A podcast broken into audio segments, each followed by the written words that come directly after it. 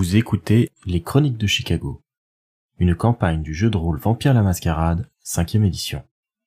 Entrez dans le monde des ténèbres, mais soyez avertis. C'est un univers aussi violent qu'impitoyable, et nos joueurs y incarnent des monstres de la nuit qui pourraient être amenés à commettre de sinistres actions. Ce podcast se destine donc à une audience adulte.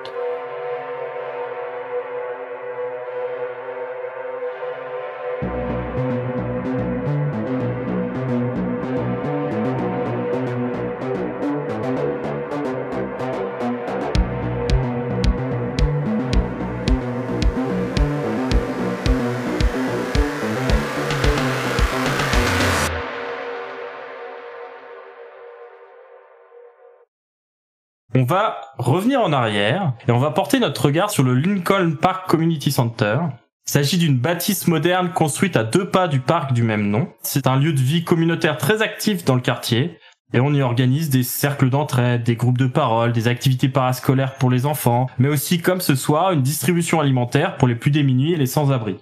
Deux descendants aux aspirations humanistes participent régulièrement à ces actions nocturnes et cette nuit-là, ils sont présents. Il s'agit de Marcy et d'Ulysse. La première est une survivante du massacre de Tulsa qui s'est vue étreindre au sein du clan Ravnos au cours de l'errance qui a suivi la mort de sa famille. Le second n'a pas un passé aussi douloureux, mais il ne manque pas de valeur. C'est un gangrel qui était garde forestier et c'est maintenant un militant des droits de l'homme et des animaux assez féroce. Jean-Victor, du coup, est-ce que tu pourrais nous présenter Marcy et ce qu'elle fait habituellement lors de ses distributions de vivres? Alors, Marcy, souvent, elle vient pas seule, elle vient souvent avec, euh, avec Dale, par exemple, le patron de la troupe qui euh, euh, aime bien proposer des ateliers théâtre, voire essayer de trouver des, des, figurants, par exemple, pour des pièces qui pourraient jouer. Ouais, tout à fait. Je pense effectivement que la troupe de théâtre euh, de Marcy, les Wicked euh, Wendigos, peuvent euh, régulièrement participer, proposer des activités au sein du Community Center. C'est un moyen aussi comme un autre d'avoir une source de revenus régulière grâce aux subventions que cela ramène. Et donc, c'est surtout Dale hein, qui joue un peu le rôle de chef de la troupe même si c'est Marcy qui contrôle un peu tout derrière, mais c'est pas visible. Et donc Marcy, elle a ce physique évidemment d'enfant de 13-14 ans, un peu rebelle, et donc elle traîne parfois avec les autres gamins, mais pas très souvent. Elle est souvent un peu dans l'ombre, elle épie souvent des conversations. Euh, de temps en temps, elle fait des petites farces aussi aux gens, des trucs. Euh, elle joue un peu à l'enfant euh, turbulente mais un peu attachante. Et donc, euh, ça, c'est la façade qu'elle présente, mais derrière, elle est surtout dans l'observation, euh, l'analyse, et elle essaye, elle, plutôt d'utiliser ses capacités pour détecter des choses éventuellement surnaturelles. Elle est assez protectrice de ce, community center, soit aussi des opportunités tout simplement de business pour la troupe, pas de business de théâtre, puisque ça c'est plutôt d'elle qui euh, cherche des moyens de se faire programmer dans des salles de la ville par exemple, ou encore une fois des ateliers théâtre, des trucs communautaires, des trucs publics avec des subventions.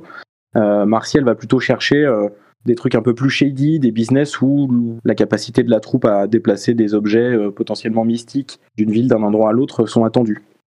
Très bien.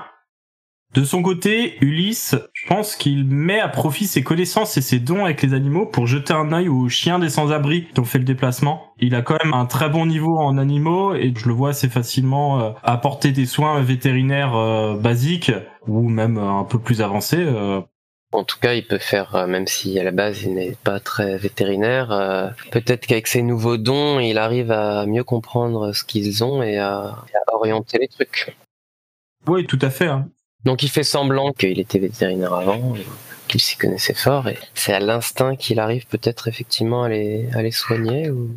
Sa maîtrise d'animalisme lui permet d'avoir un certain avantage par rapport aux vétérinaires classiques J'imagine que je peux peut-être même limite presque leur demander ce qu'ils ont s'ils ont mal.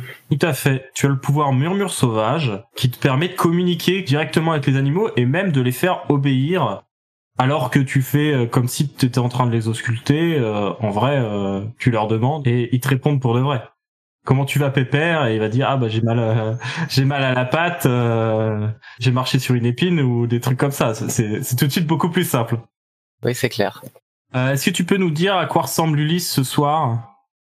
Euh, il est euh, en jean avec un polo, habillé assez normalement. Basket, jean, polo, rien de particulier. C'est un homme blond, barbu, l'air un peu sauvage. Ah, tout à fait. Alors je dis ça parce qu'il a utilisé Breeder pour fabriquer un avatar avec sa propre tête. D'il y a longtemps quand même. Alors qu'il va qu'à leurs occupations, Un cri de douleur attire immédiatement l'attention de Marcy et d'Ulysse.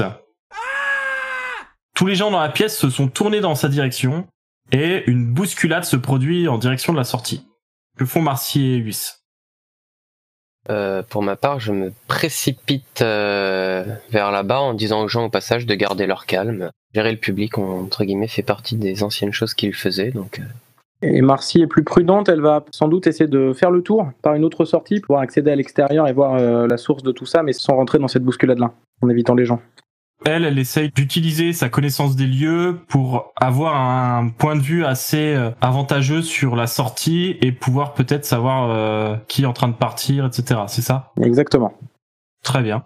alors que moi, je fonce dans le tas. Marcy euh, a atteint plus rapidement la, la fenêtre que Ulysse, les gens qui sont en train d'entourer euh, le problème qu'il y a eu. Euh, Marcy, du coup, peut voir que du bâtiment sort euh, ce qui semble être euh, un habitué de ces distributions alimentaires. Elle est certaine de l'avoir déjà vu plusieurs fois, donc les gens euh, pourront certainement l'identifier. C'est quelqu'un d'assez grand, probablement plus d'un mètre 80, le dos un peu voûté cependant. Là, il portait un vieil impair rafistolé qui était gris et euh, avec euh, des patchs d'autres tissus qui ont été euh, remis à d'autres endroits pour euh, le maintenir en état. Et il avait une barbe assez épaisse, rousse et blanche, et le crâne presque chauve. Donc elle a quelques éléments comme ça qu'elle pourra exploiter si besoin.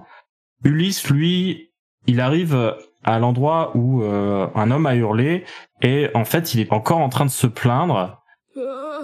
C'est l'un des bénévoles, Marcus, comme l'indique le badge sur son pull. Et les gens autour de lui l'ont immédiatement assis au sol et il continue euh, d'hurler alors que les gens euh, disent autour ah faut appeler une ambulance, euh, c'est pas normal. euh. Et en fait le bras de Marcus, le bras droit, pend lamentablement sur sa cuisse, la manche de laine étant complètement gorgée de sang. C'est un peu la panique autour. On a l'impression que l'os a été coupé net, euh, arraché. En tout cas, euh, il semblerait que son avant-bras soit détaché du reste du bras, n'y tenir plus à grand chose. Il y a quand même beaucoup de sang. La vue du sang, c'est toujours perturbant pour un descendant. Ulysse sent la bête en lui qui s'agrippe à ses entrailles. Mais comme sa soif est faible, il a seulement un de soif, il n'a pas besoin de se concentrer beaucoup pour réprimer ses pensées et se focaliser sur la situation. Que fait-il du coup? Je m'approche de l'homme euh, en écartant peut-être les gens qui n'ont l'air pas compétents qui l'entourent, en leur disant d'appeler effectivement le 911 et j'arrache son pull peut-être pour voir l'état de la blessure. ah, Tu veux essayer de faire des premiers secours en quelque sorte? Euh, ouais, j'ai un, je suis allé vérifier que j'avais un petit euh, 1 en médecine qui traînait et je pense que de par mon passé j'ai des formations au premier secours. Ouais, Ulysse a son PSC1, euh, tout va bien. Voilà, donc euh, soit je me rends compte qu'il a le bras qui pend et, euh, et je le mets en PLS en attendant les secours, soit je me rends compte qu'il y a autre chose et je le mets en PLS en attendant les secours. Enfin voilà. Ça va être un jet d'astuce plus médecine pour faire un point de compression en attendant les secours, parce que visiblement le bras euh, presque arraché et il perd beaucoup de sang. bah là c'est pas un point de compression, si le bras est arraché c'est un garrot dessus. Ouais, là c'est carrément un garrot, effectivement. Ouais. Ça fait 4 dés pour Ulysse. Néanmoins, il peut faire un coup de sang s'il le souhaite pour obtenir 2 dés supplémentaires. Et il y a Hélène, une autre des bénévoles qui est juste à côté et euh, qui justement euh, a son brevet de secouriste euh, et est prête à l'assister. Qui donnerait un dé supplémentaire. Parfait. C'est quoi le coup de sang? Alors le coup de sang, tu lances un dé. Sur euh, 1 à 5, la soif de ton personnage augmente. Sur 6 à 10, rien ne se passe. Mais ça te donne 2 dés supplémentaires sur une action. Bon, on n'y tient pas particulièrement à ce mec. Au pire, euh, de toute façon. Combien en humanité, rappelle-moi Alors ouais, c- je rappelle que toi tu as 8 en humanité, t'es euh, peut-être le, le vampire le plus humain du groupe. Bon, allez, je veux bien tenter le coup de sang. Je vois qu'on me pousse. Tu as fait 3 succès, tu lances un dé supplémentaire. C'est un échec, du coup Ulysse passe à 2 en soif. Hélène et Ulysse se coordonnent pour euh, soulever légèrement euh, la victime, préparer euh, quelque chose qui permette de faire un garrot. Bah, je pense que Ulysse a probablement une ceinture et, et l'utilise du coup. En tout cas, ils font tout ce qu'ils peuvent pour pouvoir arrêter l'hémorragie et s'assurer que euh, la victime euh, ne soit pas morte d'ici à ce que l'ambulance arrive. Il y a un congèle euh, ici ou pas? Euh, Il y a très certainement un congèle, effectivement. Ouais. Bon, On peut rajouter euh, pour le folklore, hein, je sais pas si ça sert à quelque chose en jeu, mais on peut rajouter de la glace peut-être vers le bras et la, et la blessure. Et puis mettre le bout de bras dans le, dans le congèle. Vous pouvez peut-être remplir euh, une bassine ou un truc comme ça avec des glaçons pour euh, mettre euh, le bras droit. Le blessé est pris en charge et là du coup bah, le personnel euh, est euh, un peu embêté. Les autres bénévoles essayent de voir euh, du coup avec Malcolm Jones, c'est le directeur du Community Center, celui que vous avez acquis à votre cause et qui travaille en bonne partie pour vous. Malcolm est un peu embêté parce que l'aide alimentaire euh, c'est quelque chose de très important et euh, ce qu'ils font c'est que ils déplacent dans une autre salle du community center pour continuer quand même la distribution et la terminer même si ça complique un peu les choses et ça va forcément prendre plus de temps pour terminer. Et pendant que tout ça se passe, euh, que font Marcy et Ulysse? Marcy, elle fait euh, trois choses. Elle fait venir Dale pour lui dire de prévenir Ulysse de ce qu'elle va faire. Et ce qu'elle va faire, c'est prendre l'homme en filature et c'est de le suivre discrètement tout en activant son pouvoir d'ospex pour essayer d'en. De... A compris qu'il y a quelque chose de grave et d'étrange qui vient de se passer pour euh, vérifier s'il a une aura surnaturelle ou si c'est un vulgaire humain. Le pouvoir d'os- d'Ospex dont tu parles, c'est sentir l'invisible. Sentir l'invisible, c'est quelque chose qui est euh, plus ou moins passif. C'est-à-dire que si tu vois quelque chose de surnaturel, si tu as les capacités pour le voir, tu le verras. Donc du coup, il n'y a pas forcément besoin de l'activer, c'est un pouvoir passif. Donc en tout cas, elle reste attentive voilà, à ces, ces- ces symboles-là, puisque ça semble assez étrange ce qui vient de se passer. Donc euh, filature du type en impair avec sa barbe rousse et blanche. Elle se dépêche de sortir de l'immeuble, mais une fois qu'elle arrive, elle aussi à la sortie, même en suivant euh, un petit peu dans la direction dans laquelle est parti l'homme, c'est très vite compliqué de savoir par où il a pu aller parce que forcément on est en pleine ville, même si euh, c'est la nuit, il est encore tôt donc euh, il y a des gens un peu partout, il y a des rues dans tous les sens, euh, tu sais comme sont les villes américaines, c'est très quadrillé, t'as des rues très régulièrement, et là, en l'occurrence, dans ce contexte-là, avec le, le retard qu'elle a sur lui et le fait que lui savait très pertinemment où il voulait aller, elle n'est pas en mesure de lui courir après. Par contre, elle a bien noté sa silhouette, elle sait à peu près euh, qui c'est, et elle sait que c'est un habitué, que les gens doivent le connaître. Ok, donc le, bah, écoute, la- le, plan B, ça va être de faire interroger un peu les gens sur, euh, immédiatement avant que la police, etc., le 911 arrive, pour avoir la primeur de toutes les informations et sans doute aussi les informations qui lui sont confiées. Euh, elle aura tendance aussi à suggérer aux gens qui vont lui donner de pas trop en parler, justement, à la police ou aux ambulanciers, etc. Bah, Je pense que quand elle revient dans la pièce où euh, cette fois euh, on est en train de déplacer euh, les caisses, etc. pour le, la distribution alimentaire, il y a euh, plusieurs des sans-abri qui sont encore là en train d'attendre, qui du coup vont passer un peu plus de temps ici pour obtenir leur propre colis. Et euh, c'est possible de les aborder euh, à ce moment-là. Très bien. Bah, ça va être les premiers à qui elle va parler et elle va essayer de leur soutirer un maximum d'informations de façon assez impitoyable. hein. Alors comment elle s'adresse à eux? Qu'est-ce qu'elle leur dit? Les aborde en leur demandant de raconter immédiatement ce qu'ils ont vu, ce qui s'est passé, euh, que c'est une attaque contre la communauté, qu'il ne pourra pas compter sur la police pour régler ça. euh, il faut absolument que la communauté se soude et, trouve des réponses elle-même pour avoir des choses solides à présenter. Sinon, ça sera, euh, comme d'habitude, ça sera classé sans suite et ça sera un, non-événement. On peut pas se laisser attaquer comme ça sans répondre. Ils sont un peu confus. L'un dit euh, oui, oui, t'as raison. c'est pas normal ce qui vient de se passer. c'est quand même un peu bizarre.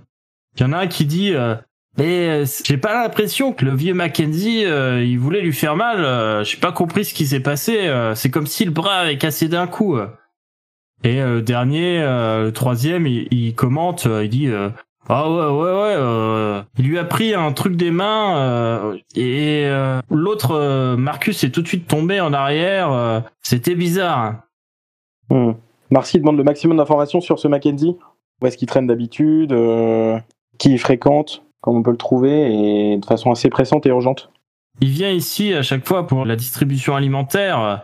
Après, euh, je sais que euh, là, il pointe du doigt quelqu'un d'autre euh, un peu plus loin. Je crois que Jackson sait où il crèche. ils vont au même endroit en général. Bah écoute, je les remercie et je pense que c'est le moment plutôt qu'on en discute un peu avec Ulysse de, des prochaines étapes. Tu laisses le trio de vieux clochards euh, derrière toi et tu te diriges euh, en direction euh, d'Ulysse qui est en train de laisser la victime aux mains des ambulanciers qui s'en sont chargés. Maintenant que Marcy a retrouvé un peu ses esprits, après la déception d'avoir perdu tout de suite la trace de Mackenzie, elle, retourne un peu plus dans son rôle de petite fille, du coup un peu effrayée par la violence, et donc c'est Dale qui la prend un peu par l'épaule, et ils se déplacent un peu comme ça tous les deux, notamment pour conférer avec Ulysse et pour s'isoler un peu avec le directeur du community center. Euh, Malcolm est obligé un peu de gérer quelques trucs, forcément, euh, mais euh, quand vous lui faites signe, il se dépêche de finir ce qu'il a à faire et il vous rejoint. Il a l'air un petit peu embêté par tout ça. Il a les bras croisés, une main plaquée contre sa joue, un petit peu dans une position d'hésitation. il est un petit peu indécis sur la situation. Je fais le geste de lui mettre la main sur l'épaule et je me retiens vu que j'ai la main pleine de sang et je lui dis ne t'inquiète pas, on va régler tout ça. Malcolm, est-ce que tu connais euh, Mackenzie, le type qui aurait euh, attaqué Marcus? Ah oui, oui, oui, euh, oui, oui, le, vieux Mackenzie, oui, c'est un habitué. je crois qu'il crèche dans le coin et, c'est un pauvre type. il a pas eu de chance dans la vie. il bossait dans les Assyries à Gary jusqu'à ce que, en fait, bah tout ferme. Et il s'est retrouvé sans un sou et il a eu quelques soucis qui l'ont mené jusque là. Euh, ça m'étonne un petit peu de lui parce que c'est plutôt quelqu'un de bienveillant. Euh, les gens parlent de lui plutôt de manière positive. Euh, comprends pas trop pourquoi il aurait fait ça. Euh. Et a priori, c'est pas quelqu'un qui aurait la force de faire une blessure aussi grave.